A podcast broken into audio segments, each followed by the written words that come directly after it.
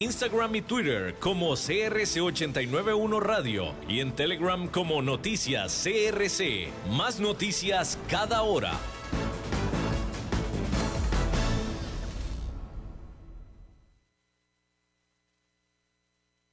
CRC 89.1 Radio y Cadena Radial Costarricense no se hacen responsables por las opiniones emitidas en este programa.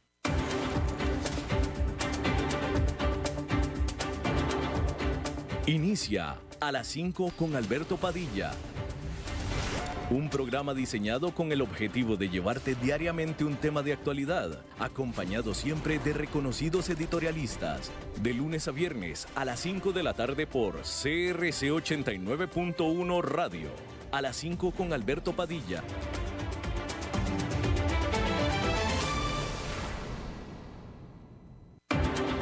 La División Marina del Grupo VIO presenta las noticias internacionales.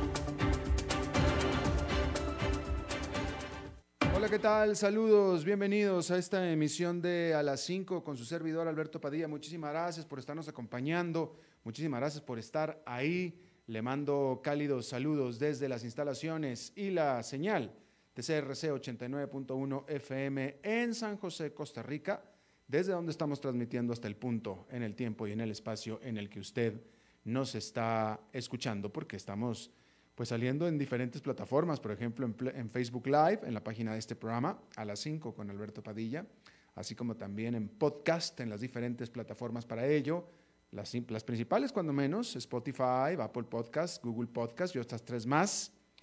Y aquí en Costa Rica, este programa que sale en vivo en este momento a las 5 de la tarde, se repite todos los días a las 10 de la noche aquí en CRC 89.1 FM.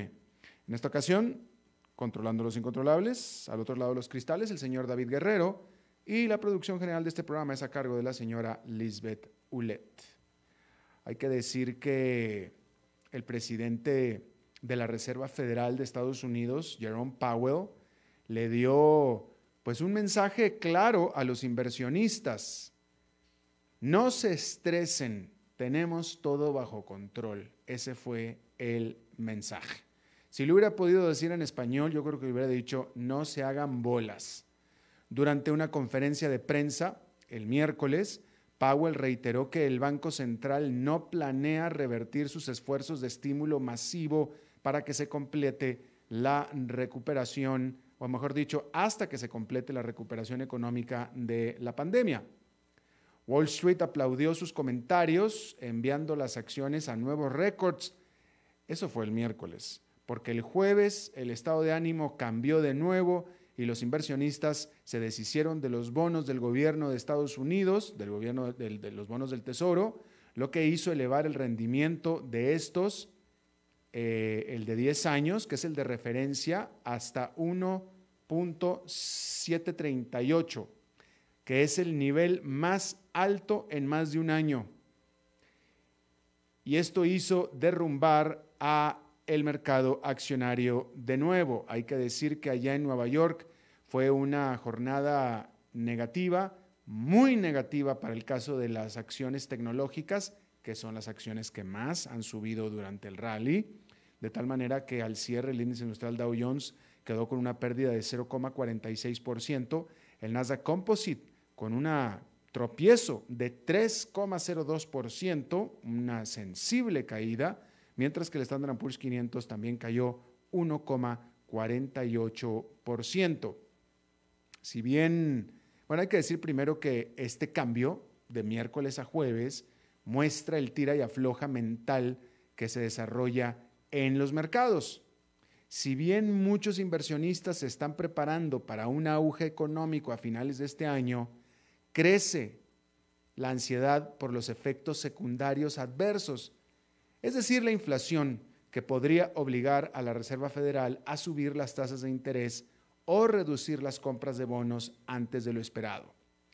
Y a pesar de las aseguranzas de Powell, muchos analistas no están tan seguros o de acuerdo. Y es que el panorama económico está mejorando. Gracias al paquete de estímulo de 1,9 billones del presidente Joe Biden y al lanzamiento de la vacuna, Los funcionarios de la Fed ahora proyectan que el Producto Interno Bruto de Estados Unidos, que es la medida más amplia de la actividad económica, aumentará un 6,5% este año, más que el 4,2% proyectado en diciembre. Mientras tanto, se espera que la tasa de desempleo caiga al 4,5% para finales de este año.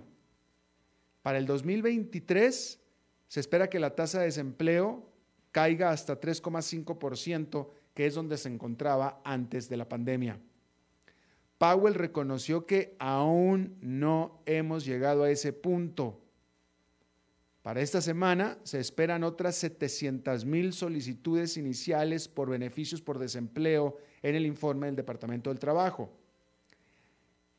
Ese número, 700 mil, es más bajo es el más bajo, la, cifra más baja de solicitudes desde que comenzó la pandemia. Pero sin embargo es muy por encima de las 200 mil solicitudes que se registraban antes de la pandemia. El presidente de la Fed enfatizó que el Banco Central planea escudriñar los datos más recientes al tomar decisiones en lugar de aprender, o mejor dicho, en lugar de depender de las proyecciones. Es decir, él dice, nosotros vamos a tomar decisiones con respecto a los papeles que tengamos en nuestro escritorio en ese momento, no en las proyecciones, no en el futuro, en el presente. Aún así, algunos en Wall Street se preguntan si la decisión de la Fed de quedarse quieta potencialmente hasta el 2023 podría significar que se vea obligada a tomar medidas más drásticas en el futuro y temen que la inflación se mantenga más tiempo de lo que piensan los funcionarios.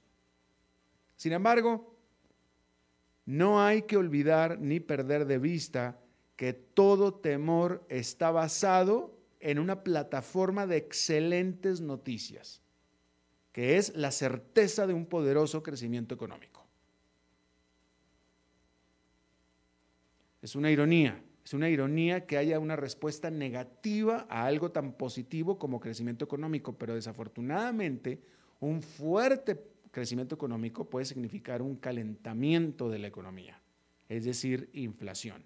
Y ese, eh, lo cual traería más problemas. Y eso es a lo que están reaccionando los, analistas y los inversionistas, pero sobre todo al hecho de que las acciones están volando por, por, la estratosfera, porque han estado subiendo muchísimo durante prácticamente eh, los últimos 11 meses, ¿no? Bueno, reiterar que la Reserva Federal aumentó drásticamente sus proyecciones de crecimiento para la economía de Estados Unidos, ya que introdujo como factor las cifras del estímulo de 1,9 billones del presidente Joe Biden. En diciembre, el Banco Central había pronosticado que la economía más grande del mundo crecería un ya de por sí fuerte 4,2% durante este año. Bueno, pues ahora ya revisó ese, número al alza y ahora cree que el aumento será en realidad de 6,5%. Es histórico. 6,5% es histórico y es una cifra explosiva para una economía desarrollada.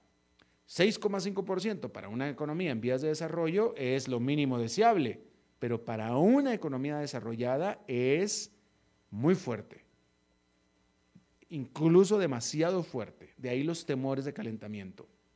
La Fed también señaló que las tasas de interés se mantendrán cercanas a cero hasta el menos 2024 y mostró pocas señales de querer desacelerar sus compras de activos de al menos 120 mil millones de dólares por mes.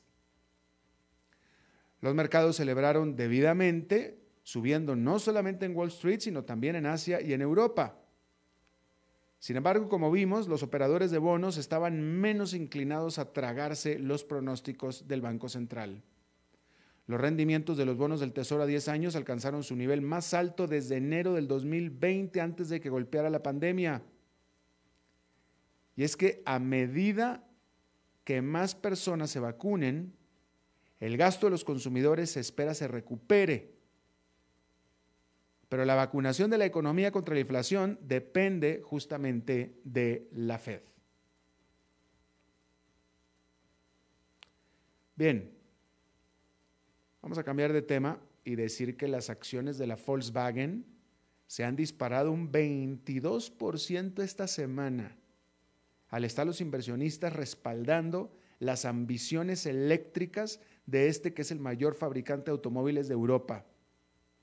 Volkswagen podría igualar a Tesla en ventas de automóviles eléctricos tan pronto como a partir del 2022, según analistas de VS, que predicen que para el 2025 Volkswagen venderá 300 mil vehículos eléctricos de batería más que Tesla.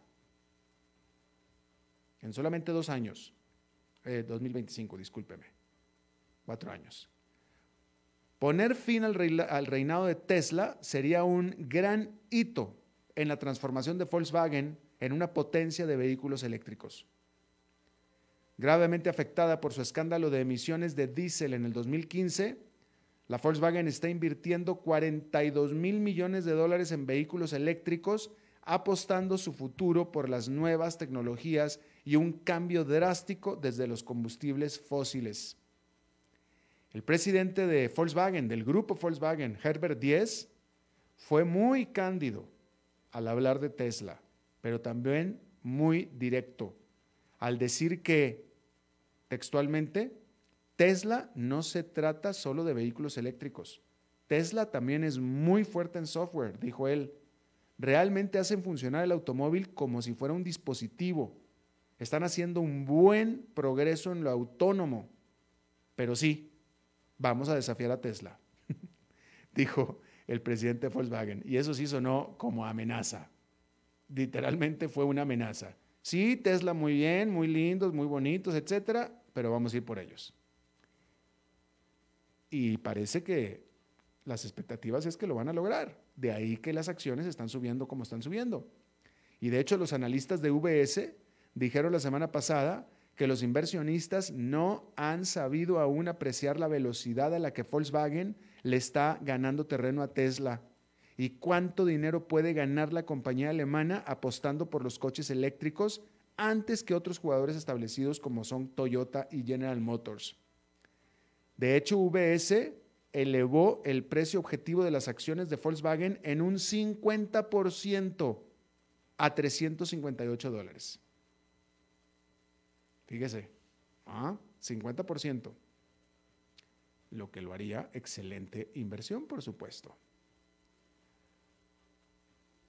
Bien. Vamos a quedarnos en Europa porque el lanzamiento en la Unión Europea de la vacuna COVID-19 desarrollada por AstraZeneca y la Universidad de Oxford ha estado pues plagado de problemas. En enero, la compañía farmacéutica le dijo al bloque que no entregaría las dosis al ritmo originalmente prometido y que no desviaría los suministros de otros lugares. Luego, esta semana, al menos 15 estados miembros suspendieron las vacunas después de informes de personas que desarrollaron coágulos de sangre después de recibir la inyección. Este jueves, la Agencia Europea de Medicamentos, que es el regulador del bloque, concluyó su investigación sobre el tema y declaró que no existe un vínculo causal. La EMA ya ha señalado que con solo 37 casos de eventos tromboembólicos en más de 17 millones de personas que han recibido la vacuna, pues francamente la tasa de coágulos de sangre no parece más alta de lo esperado. Insiste en que los beneficios de prevenir las infecciones por COVID-19 superan cualquier riesgo. Aún así, la Unión Europea debe trabajar ahora para restaurar la confianza pública, confianza que se perdió por 37 casos de 17 millones. Por si lo quería, por, si lo puede creer usted. Y bueno, respecto del el COVID-19, decir que la India registró 35.800 nuevos casos de COVID-19, que es la mayor cifra diaria en tres meses. Narendra Modi, que es el primer ministro de la India, hizo un llamado para tomar acción decisiva para contener el virus. De nuevo, la noticia es que estos 36 mil casos es la cifra más alta en tres meses, pero es muy por debajo de los más de 100 mil que llegó a registrar diarios durante el año pasado. Mientras tanto, decir que la Organización Mundial de la Salud reportó que Brasil sobrepasó a Estados Unidos como el país con la mayor cantidad de infecciones semanal de COVID-19 en el mundo, pero también de muertes, de las dos. Brasil sobrepasó a Estados Unidos como el mayor con el mayor número de casos nuevos de COVID-19 y fallecimientos del mundo. Ahora es Brasil el número uno en números, en, cifras semanales. En cifras semanales, hay que decir eso. Bien. Déjeme le informo también que este jueves Estados Unidos y China comenzaron su primera reunión de alto nivel de la era Biden en Anchorage, Alaska. Anchorage es la ciudad más grande de Alaska, pero no es la capital. La capital es Juneau.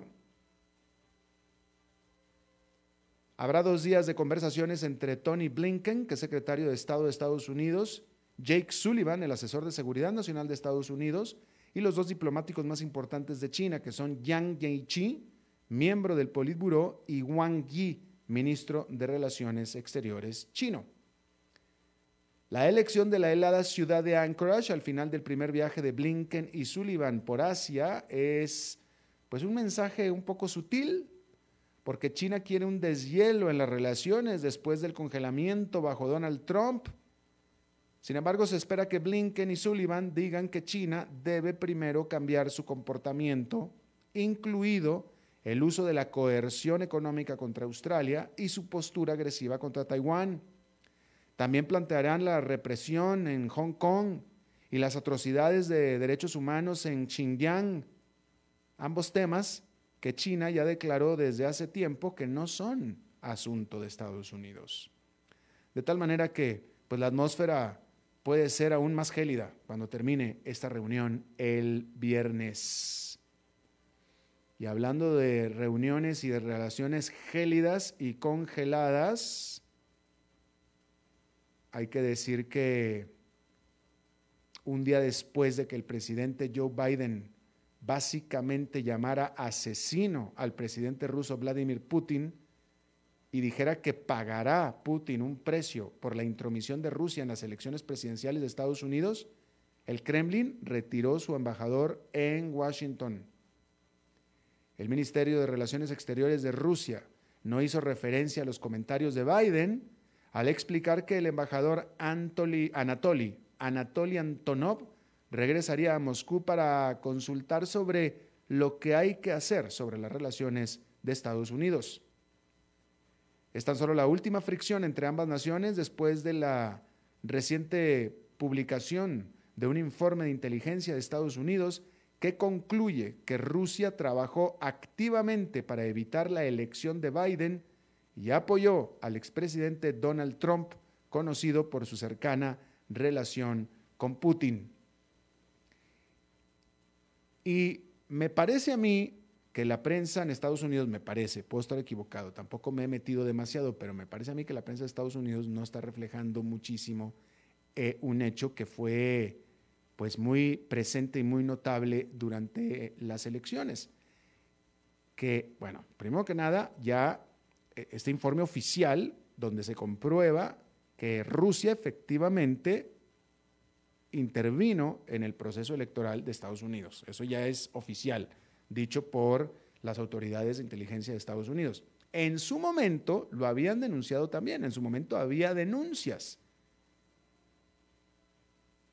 de que Rusia estaba interviniendo a favor de Donald Trump. Y en ese momento Donald Trump dijo, a mí no me queda, a mí no me queda claro que sea Rusia, muy probablemente sea China. Es decir, de facto defendió a Rusia y atacó a China con eso.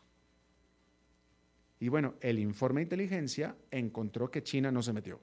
China no se metió para nada. Pero el punto es cómo Donald Trump estaba tratando de defender a Rusia en contra de China.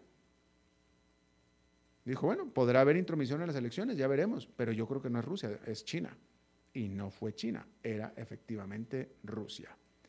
Bien, hay que decir que eh, la más grande eh, mercado, eh, la más grande, sí, el más grande mercado de criptomonedas de Estados Unidos, que es Coinbase, que más que que mercado es una, es una plataforma, es una, una plataforma de compraventa, pero pues es un mercado, ¿no?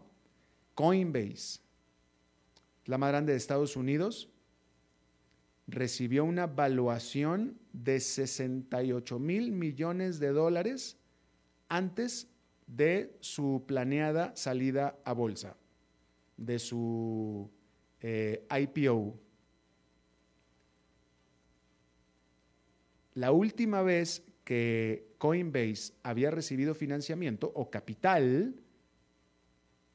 que recaudó capital, fue en el 2018 y entonces, en el 2018 apenas, y entonces fue evaluada por 8 mil millones de dólares, en el 2018. Hoy, en el 2021, en 68 mil millones de dólares. Por supuesto que ha recibido mucho impulso por el rally del Bitcoin, obviamente, ¿verdad? Hay que decir que una vez que salga a bolsa Coinbase y si esta salida a bolsa es exitosa, por supuesto que sería un gran impulso y un gran momento para el sector de las criptomonedas, el cual los reguladores de todo el mundo han visto con bastante escepticismo. Y hay que decir que con todo y que este mercado, Coinbase, esta empresa va a salir a bolsa y etcétera, y con todos los la evaluación que ha tenido eh, Bitcoin y todo el, el, ruido alrededor de todo esto, la realidad es que todavía las criptomonedas no tienen una utilidad práctica real, sustancial no la tienen. Es pura especulación. Si ha habido avances, si PayPal, por ejemplo, ya acepta bitcoins, ok, sí es cierto. Algunas transacciones se pueden hacer con, eh, con bitcoins, etcétera. Ha habido avances, pero definitivamente nada que justifique la corrida que ha tenido, en este caso Bitcoin, pero también otras criptomonedas. No, no sirven para nada, no, no, no tiene ninguna utilidad práctica. Es única y mente en la práctica son únicamente un instrumento de especulación. Es lo que es, un instrumento de especulación pura. Usted puede comprar oro para especular, pero el oro tiene alguna aplicación práctica. El Bitcoin no, no la tiene. No la tiene, ni siquiera lo puede colgar en la pared de su casa, como lo pudiera hacer con un cuadro, porque alguien me podría decir, no es que el arte también es especulación. Bueno, sí, pero cuando menos el arte lo puede uno presumir en la sala de la casa. El Bitcoin no, no tiene ninguna utilidad práctica. Y mire por dónde anda volando en estos días. Impresionante. De ahí, por supuesto, que tiene tantos detractores muy poderosos. Porque si uno se pone a razonar, realmente no, no contiene, no, no, no, no, no, no, no, no tiene por qué estar teniendo los valores que está teniendo. Pero en fin, ahí lo tiene usted. Vamos a hacer una pausa y regresamos con nuestra entrevista de hoy.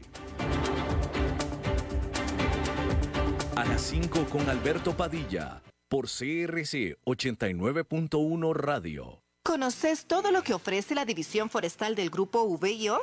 Encontrarás generadores, bombas de agua, hidrolavadoras, motocultivadores, tractores giro cero y cortacésped. Visita la división forestal del Grupo VIO en San José, Alajuela, Heredia, Cartago, Orotina, Ciudad Quesada, Liberia, Nicoya, Guapiles y Pérez Celedón. Ingresa a vioforestal.com y descubrí todas las opciones. ¿Sabías que la división forestal del grupo VIO ofrece gran variedad de accesorios y repuestos? Cuentan con una línea de accesorios y consumibles, cadenas, espadas, afiladores, limas, nylon, cuchillas y lubricantes, entre otros. Comprobar el respaldo garantizado para todos los modelos de equipo disponibles en Costa Rica. El grupo VIO es la primera empresa del segmento forestal en tener venta en línea de equipos y accesorios con entrega a domicilio. Ingresa a vioforestal.com y descubrí todas las opciones.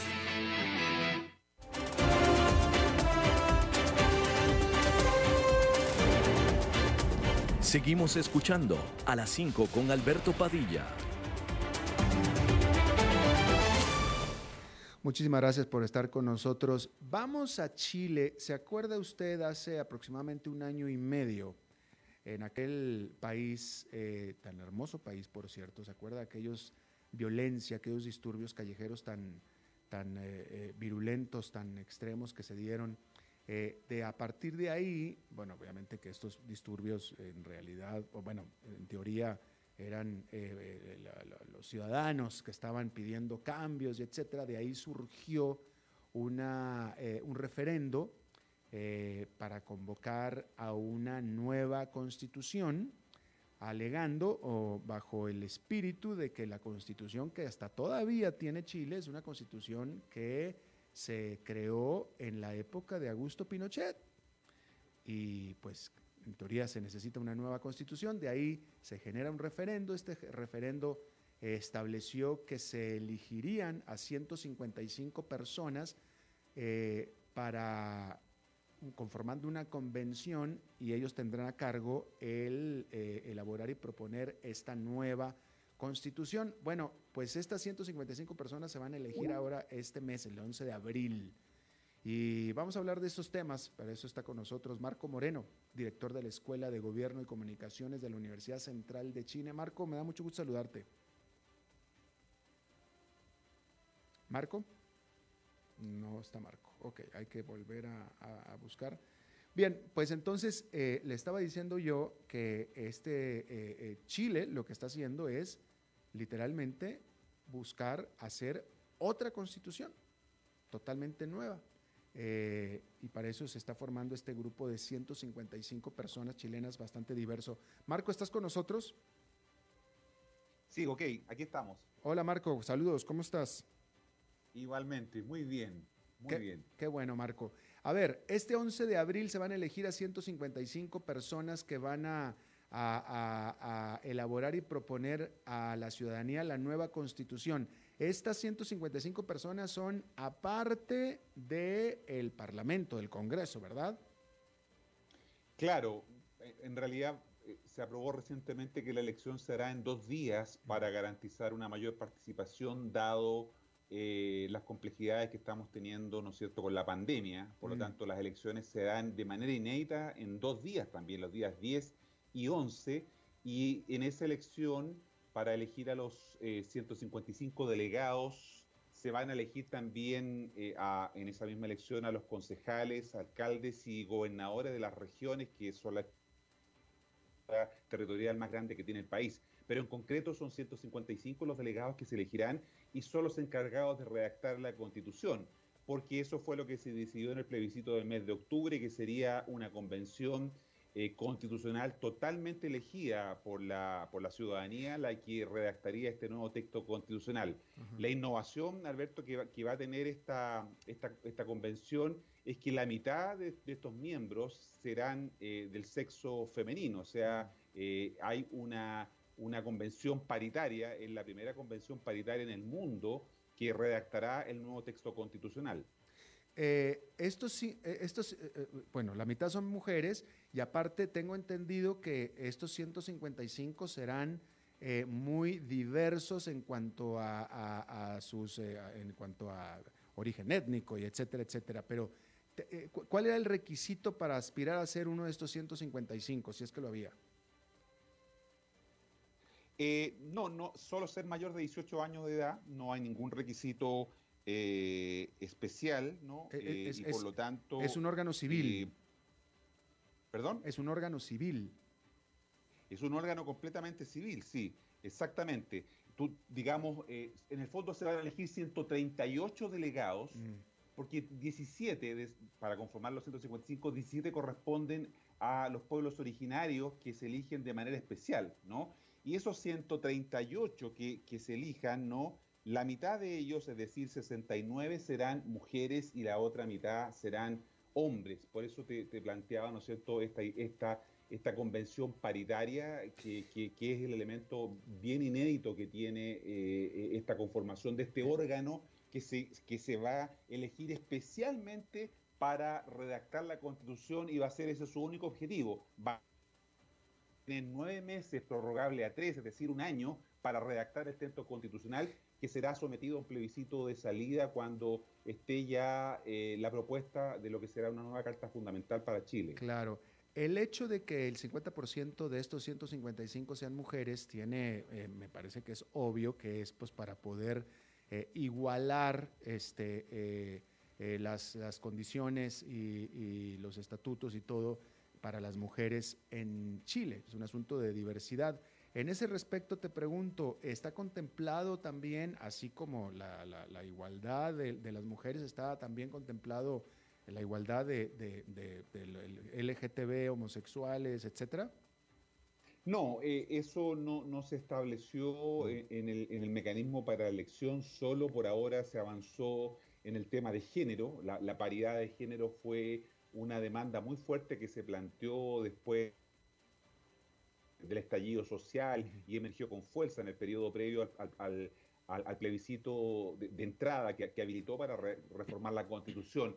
Por lo tanto, el primer avance significativo que tenemos es en relación a eh, una paridad en términos de género. Probablemente los próximos pasos que haya que dar van a ir en esa dirección, pero por ahora tenemos estos dos, estos dos criterios, paridad de género y la inclusión de un grupo de escaños reservados, eh, 17 escaños reservados para los pueblos originarios que van a, van a tener también una representación especial eh, en, en, en, la Convención Constitucional que va a ser el órgano que va a redactar la próxima Constitución. ¿Qué, ¿Qué tipo de artículos o elementos tiene la Constitución actual que son los que pretende eliminar o cambiar la nueva Constitución?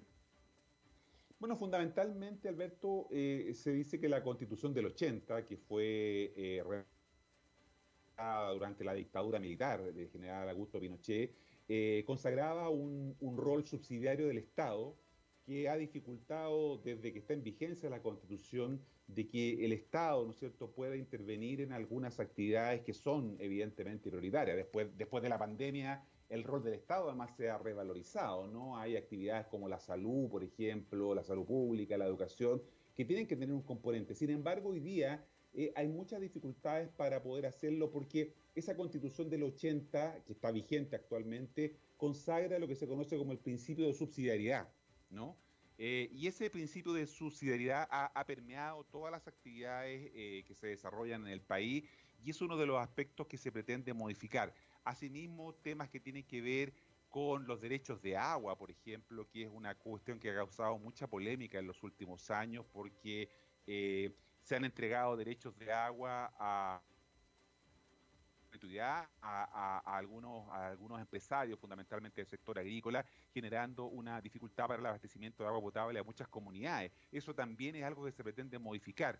Y, lo que, y, también se pretende avanzar intensamente en lo que es eh, un Estado social de derecho, es decir, garantizar explícitamente en el texto constitucional un conjunto de derechos sociales que eh, hoy día eh, forman parte de legislaciones especiales, pero que se cree, y así, así lo establece la tendencia en el mundo, ¿no es cierto?, que es mucho más conveniente tenerlo dentro de la, dentro de la Constitución. Esos son los principales elementos mm. que van a estar en juego y además, por cierto, eh, otro de los claves es el, eh, la discusión sobre el cambio del régimen eh, político, ¿no? Como tú sabes, en América Latina todos nuestros países tienen sistemas presidencialistas y eh, en Chile se ha, se ha considerado que en realidad el sistema presidencialista está agotado, ¿no? Porque no permite y no asegura la gobernabilidad y muchos están planteando que debiéramos avanzar hacia sistemas semipresidenciales como por ejemplo el modelo francés, ¿no?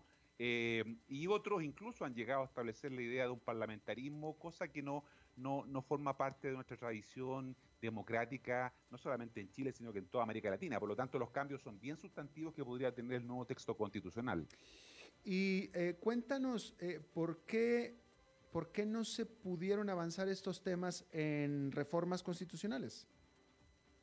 Bueno, se implementaron desde el, tras el retorno a la democracia del año 1990 eh, varias reformas, ¿no? Incluso durante el gobierno del expresidente Lago se llegó a hacer una profunda eh, reforma a la Constitución. Sin embargo, los aspectos sustantivos, como los que se llamaba del rol subsidiario del Estado, de la falta de aseguramiento de algunos derechos, nunca pudieron modificarse porque el sistema político garantizaba, ¿no es cierto?, a a, la oposición, a los gobiernos democráticos, a los gobiernos de derecha, garantizaba eh, eh, un quórum eh, o exigía un quórum muy alto para poder transformar estas cuestiones centrales. Mm.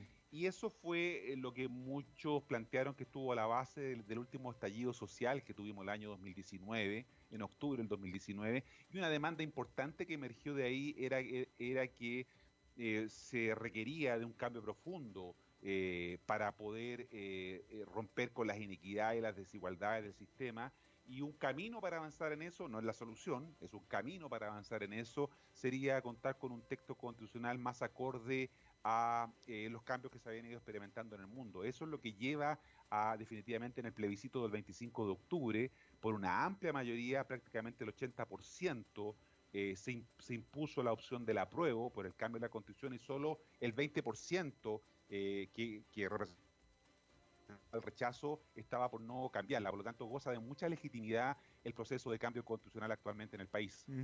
Y una vez que ya este grupo de 155 eh, tenga, eh, elabore y proponga cómo se va a aprobar o no esa constitución. Bueno, como te decía, entonces este grupo de 155 delegados constitucionales van a trabajar durante nueve meses, prorrogable a tres, es decir, en el mejor de los casos, podríamos tener un nuevo texto constitucional en el segundo semestre del año 2022. Ese texto constitucional debe ser sometido a un plebiscito de salida. Mm. Y ese plebiscito de salida se realizará con voto obligatorio. Todas las elecciones en Chile hoy día, o el proceso, los procesos electorales son con voto voluntario. Por eso hemos tenido una baja también, una caída en la participación. Pero el plebiscito de salida, dada la envergadura de lo que se va a, poner en juego eh, será con voto obligatorio, por lo tanto, eh, el actual padrón que tenemos eh, en el país, que roza un poco, un poco más allá de los, 15 de los 15 millones de habitantes, serán los llamados, ¿no es cierto?, a aprobar o rechazar la, la propuesta. Si se aprueba la propuesta, se cambia la constitución. Si se rechaza, sigue en funciones la actual constitución del año 1980. Ya, ya. Antes de, eh, cambiando de tema completamente, si me permites, Marco, Chile ha, eh, eh, es por mucho el país en América Latina con mayor avance de vacunación contra el COVID-19. Han hecho un trabajo espectacular en cuanto a la vacunación, pero justo en ese contexto se está dando, según los reportes, un salto en el número de infecciones también.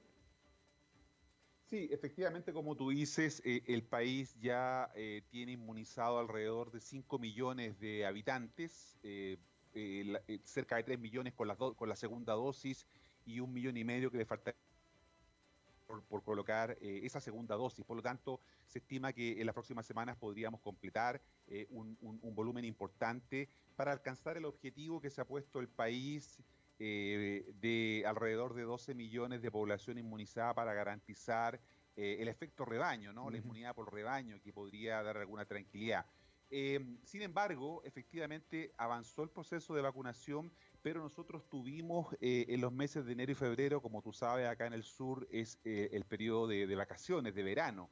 Se dieron muchas facilidades para salir de las ciudades, para que la gente pudiera, ¿no es cierto?, tener eh, algún tipo de esparcimiento que le permitiera eh, mejorar su salud mental, dado los meses de encierro que tuvimos, pero en esos dos meses se fueron acumulando aparentemente un número importante de personas que se estaban contagiando, lo estaban haciendo fuera de las ciudades porque estaban de vacaciones, y cuando volvieron a Santiago o a las regiones de donde habitualmente comenzó entonces a propagarse un mayor número de contagios. Por eso que hoy día estamos teniendo eh, números complicados que están llevando a prácticamente establecer una nueva cuarentena prácticamente la mitad de las, de, las comunas, de las 350 comunas que tiene el país, 170 entran a partir del sábado en una fase nuevamente de cuarentena, ¿no? Para poder manejar y controlar los actuales niveles de contagio que están altos, pero que están afectando eh, precisamente aquella población que no está vacunada, especialmente los grupos más, eh, Alberto, más jóvenes, ¿no es cierto?, que son, que son menos cuidadosos y que tienen menos miedo, siempre la juventud tiene menos miedo a la enfermedad, y esos son los grupos que han, han, experimentado un número importante de contagio. La población mayor, que ya está vacunada, ¿no? La gente de sobre 60 años, que ya está vacunada, es menor el nivel de incidencia y por lo tanto si bien, si bien es cierto, hoy día tenemos un número alto de, contagiados, está, está focalizado en eh, los grupos eh, que no son los prioritarios o más vulnerables, lo, que, lo que plantea, ¿no es cierto?, que en las próximas semanas podríamos comenzar a tener un mejor comportamiento de los números que, que posibiliten, Alberto, estos mejores números, poder realizar tranquilamente las elecciones en tres semanas más. Te decía que las elecciones mm. serán el 10 y 11 de abril, por lo tanto, necesitamos tener algunas seguridades sanitarias que permitan que esa elección se desarrolle con cierta normalidad en el contexto de pandemia que igual vivimos hoy día en el mundo. Claro, entonces de tal manera que nuevos confinamientos eh, tan severos como los originales.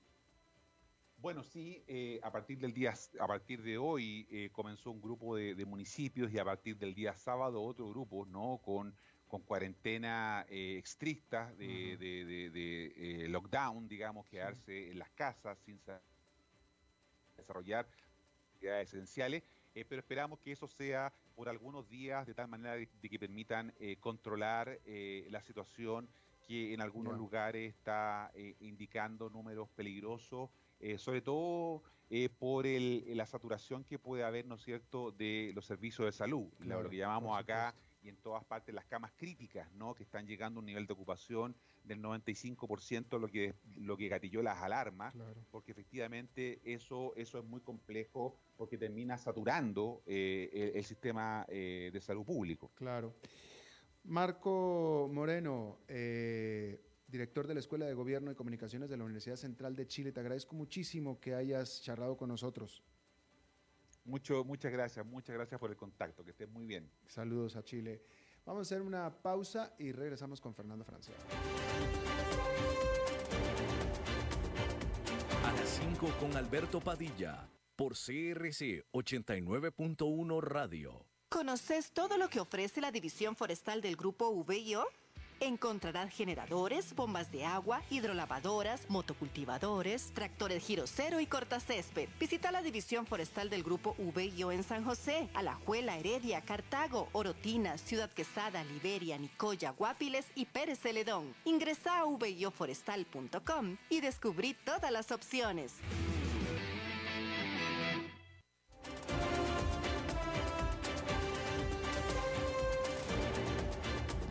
Seguimos escuchando a las 5 con Alberto Padilla. Buenos jueves, y los jueves son típicamente de Fernando Francia. Fernando. Eso, ¿qué tal? Qué gusto saludarte. ¿Cómo estás? Muy bien, ¿cómo estás tú? Muy bien, muy bien, muy bien. Aquí, como siempre, como todos los jueves. Muy bien, adelante. Quería, conversar hoy de algo que, de alguna manera lo vemos a diario y no necesariamente reflexionamos a diario de eso. Todas las personas, todas, tenemos derecho a la libre expresión y a la comunicación, al menos deberíamos tenerlo, pues así está en el papel y así debería ser. Eso garantiza la posibilidad de que la ciudadanía exprese libremente su opinión y que la información circule sin cortapisas. Eso, además, genera que la tarea profesional del periodismo caiga en esa categoría y que constitucionalmente entonces cualquier persona puede ejercer el, el oficio de comunicar. Eso puede impactar positivamente en la calidad de la comunicación en los medios. Si cualquiera debe poder expresarse, sí, en efecto, pero no todas las personas tenemos las herramientas para realizar un abordaje periodístico con la calidad que merece el trabajo en medios. Pero ese realmente no es el problema principal de, los medios y del, periodismo, al menos en Costa Rica y en América Latina, porque todos podemos aprender rápidamente esas herramientas. ya sea en una carrera universitaria o en la práctica, y con buenos maestros desde el empirismo. Eso ha sucedido todo el tiempo. Lo que sucede hoy en el periodismo costarricense es un poco más grave. Sucede que muchas veces se tiene a gente poco preparada en la cobertura de diversos temas o que el día a día de la actividad no le permite al periodista realizar trabajos en profundidad. Sucede también, en realidad unas cuantas veces, que el medio tiene un objetivo distinto al de la mera comunicación e información, sino que pretende influir en las personas, en las instituciones o en la realidad nacional. Allí es cuando las agendas comienzan a confundirse.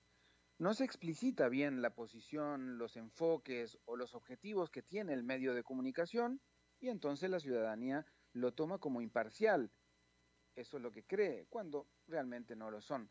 Otras veces también sucede que el medio quiere generar polémica, simplemente, y busca escandalizar para tener mayores réditos de audiencia, ya no tanto para vender periódicos, pero sí para vender publicidad por cantidad de clics, de gente que lo ve en Internet. Algunas reglas básicas del periodismo que muchas veces se brincan quienes generan esas distorsiones del periodismo pueden ser, por ejemplo, la doble confirmación de la información, las técnicas de investigación que deben utilizar, la pluralidad que debe existir en una cobertura informativa, y no solo las dos caras de una moneda, porque la realidad no es una moneda y tiene muchas caras. Y por supuesto, no mentir, no ocultar, no engañar. En una entrevista, por ejemplo, ¿qué hace un periodista? ¿Pregunta porque no sabe o pregunta porque sí sabe? Bueno, pues debería ser la segunda especialmente en temas escabrosos, complejos. Siempre dependerá de, la entrevista, ¿no? Depende del tipo de entrevista, pero normalmente la investigación debió hacerse antes, especialmente en una entrevista en vivo, por ejemplo. Y, y claro, también si tratas temas polémicos. Distinto es si el tema es algo más educativo, formativo, o estás entrevistando a un especialista, etc. Aquí en Costa Rica nos sobran los ejemplos de esas coberturas tendenciosas, desequilibradas, falaces, con objetivos muchas veces no declarados. Por ejemplo, si una personalidad va a lanzarse en una candidatura, muchas veces vemos como unos días antes empieza a aparecer esa persona en medios. Esa puede ser una estrategia de incidencia en medios de su parte, de su propia parte y de su equipo de personas, pero muchas veces es pactado con alguno de los medios para realizarla. Esto hace esto se hace, claro, y no implica un daño a la democracia necesariamente, pero muchas veces lo que se comparte no es verdad y el medio lo publica sin investigar. Así vamos perdiendo calidad en el periodismo.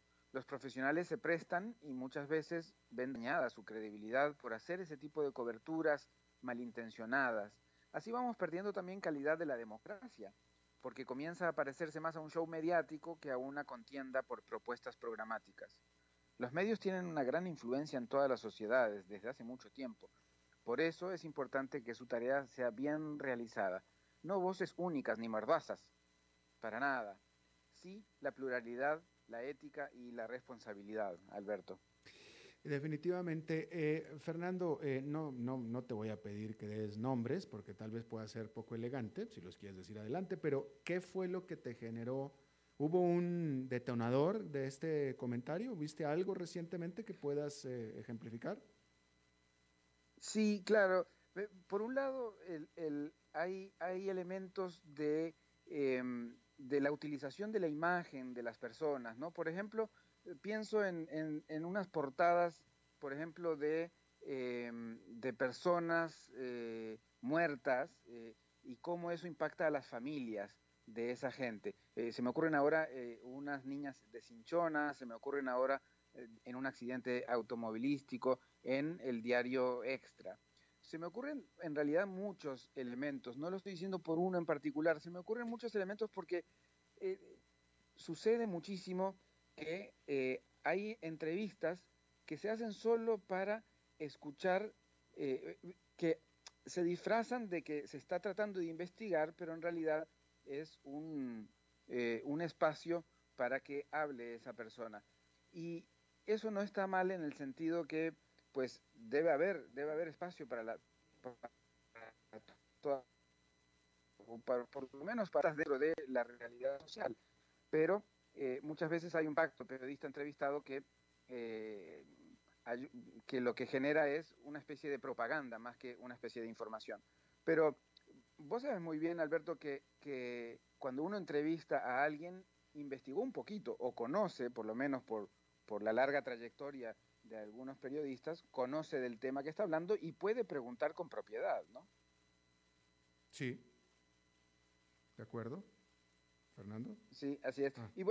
Y, y, pasa que algunos medios tienen un poquito más esa propensión, ¿no? Pienso, por ejemplo, en, Diario Extra en concreto, me parece que tiene un poco más esa propensión a, eh, a, tirar temas que no están del todo investigados, ¿no? Que no están del todo em, em, con, con, la información veraz de todas las partes y empiezan a hacer como eh, una, una campaña en, relación con eh, el tema que, quieran colocar. Y ahí se genera un problema importante, por ejemplo, la polarización en la, en la sociedad, ¿no? Si empezás a abonar mucho como medio de comunicación a generar que unos eh, se concentren en su posición y, la defiendan a capa y espada y los otros se radicalicen en otra posición, pues estás empezando a generar grietas en la sociedad y, y no es bueno, no es bueno para la vida eh, en conjunto que tenemos que hacer cuando vivimos en el mismo país, en el mismo mundo. Claro. Eh, eh, yo tengo que decir que, bueno, primero que nada, que el grueso de mi carrera profesional la hice en Estados Unidos, trabajando para una compañía estadounidense. Entonces, y, aunque yo comencé mi carrera en México, el grueso lo, lo, hice en Estados Unidos. De tal manera que yo vine a conocer eh, el mundo del periodismo en Latinoamérica estando no como periodista, sino del otro lado. ¿Me explico? Entonces, eh, hay, efectivamente dos problemas, eh, como tú los mencionabas al principio. empresas que, dicen que están haciendo periodismo, pero en realidad están haciendo otra cosa totalmente diferente, usualmente pagadas o buscando que les paguen. Y existe la falta de profesionalismo. Eh, y yo he vivido las dos, pero sobre todo la falta de, profesionalismo. Y lo traigo a colación porque yo, Fernando, yo no estudié periodismo. Yo nunca he estado en una escuela de periodismo, nunca he estado en una clase de periodismo, jamás. Pero doy por sentado que la gran mayoría de los eh, eh, periodistas, reporteros, poco profesionales con los que me he sentado a platicar ah, en toda América Latina, todos son periodistas formados de, de la escuela. Entonces, yo me vengo a preguntar, ¿qué estudian entonces en las escuelas de periodismo? Yo, te puedo decir que, estudian y te puedo decir también eh, que no estudian. O sea, eh, hay muchas eh, situaciones con respecto a esto. El, periodista empírico, como vos, como yo, muchas veces puede ser mucho mejor que el periodista estudiado. tiene que ver mucho con la dedicación, tiene que ver mucho con eh, con, el afán de, crecer que, uno mismo se, pone y el afán de hacer las cosas bien. Eh, así como también puede haber un, periodista graduado que pues haga las cosas mejor que un periodista empírico. O sea, eso, eso no depende de si es empírico o es graduado. A mí me parece que ahí hay una actividad, por eso empecé con el tema del derecho a la, comunicación y a la libre expresión. No tenés que ser graduado para ejercer el periodismo y eso a mí me parece bien. Lo que sí deberías tener es, un poquito de, ética. Yo supongo que en las empresas donde vos has trabajado ha habido eh, eh, algunos mecanismos en donde te dicen, bueno, tenés esta información, pero está, tiene doble, está doble chequeada, tiene fuentes corroborables. O sea, hay esos mecanismos. Y seas graduado o no, hayas estado en clases o no, finalmente las clases te la dio la vida, te la dio la, la, experiencia. Y ahora ya podrías dar clases, aunque no hayas ido a, a recibir clases nunca. Y, claro, lo que pasa es que eh, muchas veces las, eh, facultades de periodismo tienen un gran programa educativo muy bueno, tienen buenos profesores, pero eh, el estudiante no, no está allí queriendo realmente formarse, sino está queriendo pasar y no pone atención más que mm, simplemente pasar los cursos. Y después va a las empresas a hacer lo que hacen en los medios de comunicación. Entonces, si va a un buen medio de comunicación, se forma muy bien. Si va a un mal medio de comunicación, se forma muy mal. Mm. Y empieza a copiar a los que ya están haciendo el trabajo y ahí es donde todo lo que estudió, pues queda guardado en un cajón y nunca más lo vuelve a abrir.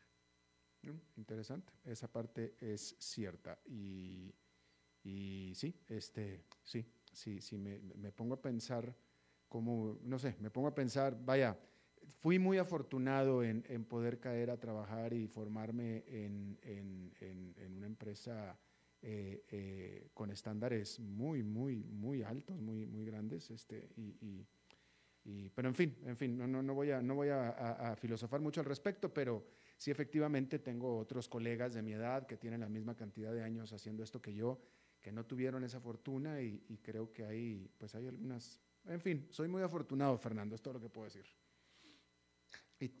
Muy bien, porque tener altos estándares del el ejercicio periodístico no quiere decir eh, que, que, vos o yo o que todo el mundo esté de acuerdo con una línea editorial. Pero pasa en Inglaterra, pasa en otros países, que en Uruguay incluso, que los periódicos te dicen cuál es tu su línea editorial y dicen que apoyan a tal candidato, por ejemplo, en una elección, sin tapujos, sin problemas. No, no, totalmente. Acá no, acá no, acá apoyan a alguien, pero no lo dicen. Entonces se, se, se mantienen en ese maquillaje mm. de, de objetividad y incluso en todas las facultades de periodismo casi que del mundo, diría yo, ya, ya se acepta que no hay tal objetividad pura en el periodismo, porque desde que seleccionas a quién entrevistas o, o qué tema vas a utilizar, ya, ya estás pues eh, eligiendo una parte de la realidad para comunicarla, y entonces es muy difícil la objetividad como tal.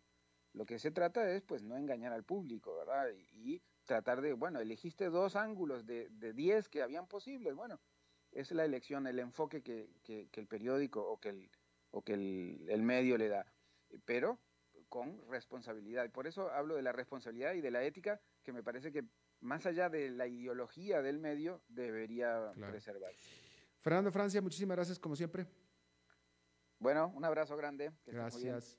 Bueno, y eso es todo lo que tenemos por esta emisión de A las 5 con su servidor Alberto Padilla. Muchísimas gracias por habernos acompañado. Nos reencontramos en 23 horas. Que la pase muy bien.